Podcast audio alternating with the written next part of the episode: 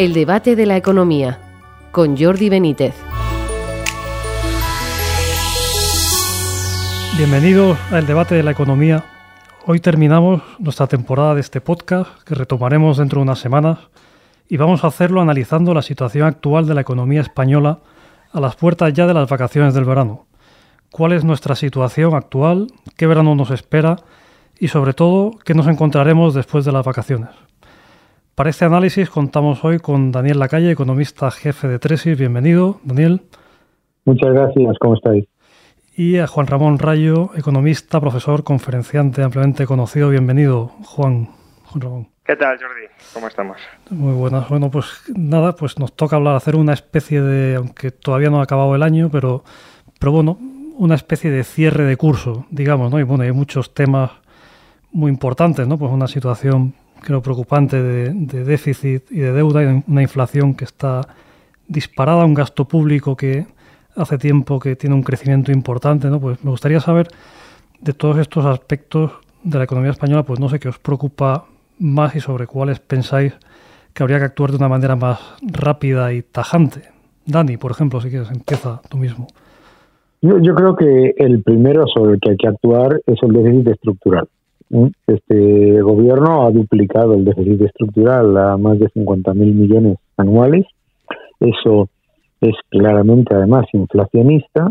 Uh, se está aumentando de una manera desproporcionada los desequilibrios fiscales y eso conlleva pues eh, grandes problemas a medio y largo plazo, porque el déficit estructural es el que se genera crezcas o no crezcas y por lo tanto pues eh, el, el, nivel de endeudamiento es un, es un gran problema.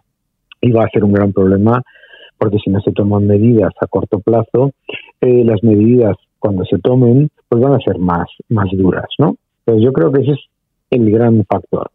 Eh, adicionalmente, la elevadísima inflación y el hecho de que el gobierno solamente intente tomar medidas que son medidas de demanda, pues claramente no ayuda, ¿no? Yo creo que eh, nos vamos a enfrentar a un tercer y cuarto trimestre muy complicado. El consumo ya está ralentizándose, además el ratio de cambio, la, tasa de cambio, perdón, entre el cuarto trimestre y el primer trimestre ha sido una auténtica debate en el consumo y eso desde luego no augura un, un buen entorno eh, cuando se disipe la, eh, la nube rosa de la mejora del turismo que incuestionablemente va a sostener a la economía en estos próximos eh, dos meses. Juan, ¿qué, te, qué, ¿qué, opinión tienes tú sobre el asunto? Pues coincido bastante con, con Dani, es decir, el, el turismo sin duda va a ayudar durante este próximo trimestre y va a maquillar la situación real ya no de la economía española, sino en general de la economía europea. Pero cuando pase este tercer trimestre del año y por tanto cuando el turismo deje de, dar un, cierto impulso rebote a, a nuestras cuentas públicas, eh, a la actividad económica, al empleo, nos encontraremos con una situación similar a la que estamos hoy en materia de precios, una inflación alta y descontrolada y con la necesidad por parte de los bancos centrales y de los gobiernos de tomar medidas para contrarrestar esa inflación. Los bancos centrales ya han empezado a tomarlas, Estados Unidos con mucha más decisión que en Europa, que en la eurozona. Sin embargo, en la eurozona probablemente se acelere la, se aceleren las decisiones de subir tipos de interés, hace unos días en el foro de banqueros centrales eh, organizado por el BCE, Christine Lagarde dijo que bueno que en los próximos meses iremos viendo cómo se aclaran ciertas incertidumbres y que en ese momento será cuando habrá que dar el salto desde una política monetaria muy gradual, pasito a pasito, poquito a poco, a una eh, política monetaria más asertiva. Es decir, de los tipos suban probablemente más rápido. Y también dijo otra cosa, y es que la política monetaria para luchar contra la inflación tendrá que ir de la mano de la política fiscal. Tienen que cooperar codo con codo. Y eso significa reducir déficit público y reducir deuda pública. Eh, por consiguiente, hacia finales de año o principios del año siguiente, iremos más bien hacia una eh, política fiscal de tono más bien pues eso nos lo exigirán desde Europa, ya veremos si este gobierno eh, es capaz de, llevarlo a cabo, pero nos exigirán una política fiscal más bien contractiva y, eso sumado a la política monetaria contractiva y al enrarecido clima económico global, pues no auguran buenos tiempos, ya no para España, en general para cualquier economía, pero España es una economía especialmente endeudada, muy, eh, por tanto, expuesta a cualquier cambio en las condiciones financieras que se vienen por la necesidad de contraer la política monetaria y fiscal. La inflación, que es seguramente pues, el fenómeno que más preocupa no solo a los economistas, sino a la clase media, bueno, a la que va a comprar al supermercado. Bueno, se hablaba que iba a ser temporal, cada vez parece más claro que no va a ser temporal. ¿Cómo veis esa evolución? ¿Cuándo pensáis que puede acabar esta inflación tan, tan desbocada, Dani? Bueno, lo primero eh, es importante recordar que los que decían que la inflación primero era por el efecto base, después que era temporal, después que era transitoria, nos están diciendo ahora que es persistente, que además de una eh, pues clara eh, pues originalidad a la hora de elegir objetivos, pues lo más importante que nos muestra es que no han tenido el más mínimo interés en analizar el componente monetario de la inflación. Por supuesto que la inflación puede eh, subir, eh, puede subir un precio, pueden subir dos, puede subir el precio del petróleo, pero no olvidemos que entre el año 2012 y el 2014 se duplicó el precio del gas natural y la inflación estaba en, en territorio negativo, ¿no? O sea que eh, la gran diferencia que nos separa, por ejemplo, de Suiza, que tiene una inflación del 2,9%, incluso de la propia Alemania, es el consumo de eh, nuevas reservas monetarias. Y yo creo que mientras por un lado, los bancos centrales van a subir los tipos de interés. Subir los tipos de interés es una condición necesaria, pero no es suficiente para reducir la inflación, porque subir los tipos de interés reduce la cantidad de nuevo dinero que entra en el sistema, pero si además subes los tipos de interés a una tasa que todavía es negativa en términos reales, pues la demanda de crédito, como se está demostrando, pues no, no, baja, ¿no? Que también es que es nuevo, nuevo dinero creado, ¿no? El segundo factor es parar las recompras. Pero el Banco Central Europeo no va a parar las recompras, va a continuar manteniendo el balance, el segundo balance más elevado de todos los países desarrollados, un, prácticamente un 80% del Producto Interior Bruto de la eurozona porque recompra todo lo que lo que vence que tiene en el balance. Y el tercer factor es lo que acaba de comentar Juan, que es la reducción del gasto público.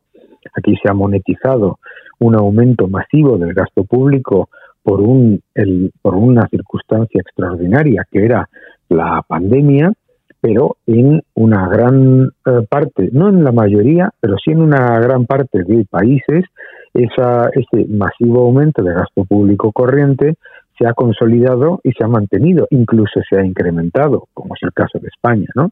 Entonces, el problema eh, es triple y, hay que tomar eh, decisiones que estén más orientadas a la realidad que a la fe, porque en muchas ocasiones cuando escuchamos a gente decir, yo creo que la inflación empezará a bajar el mes que viene, ¿por qué lo piensan? Pues porque sí.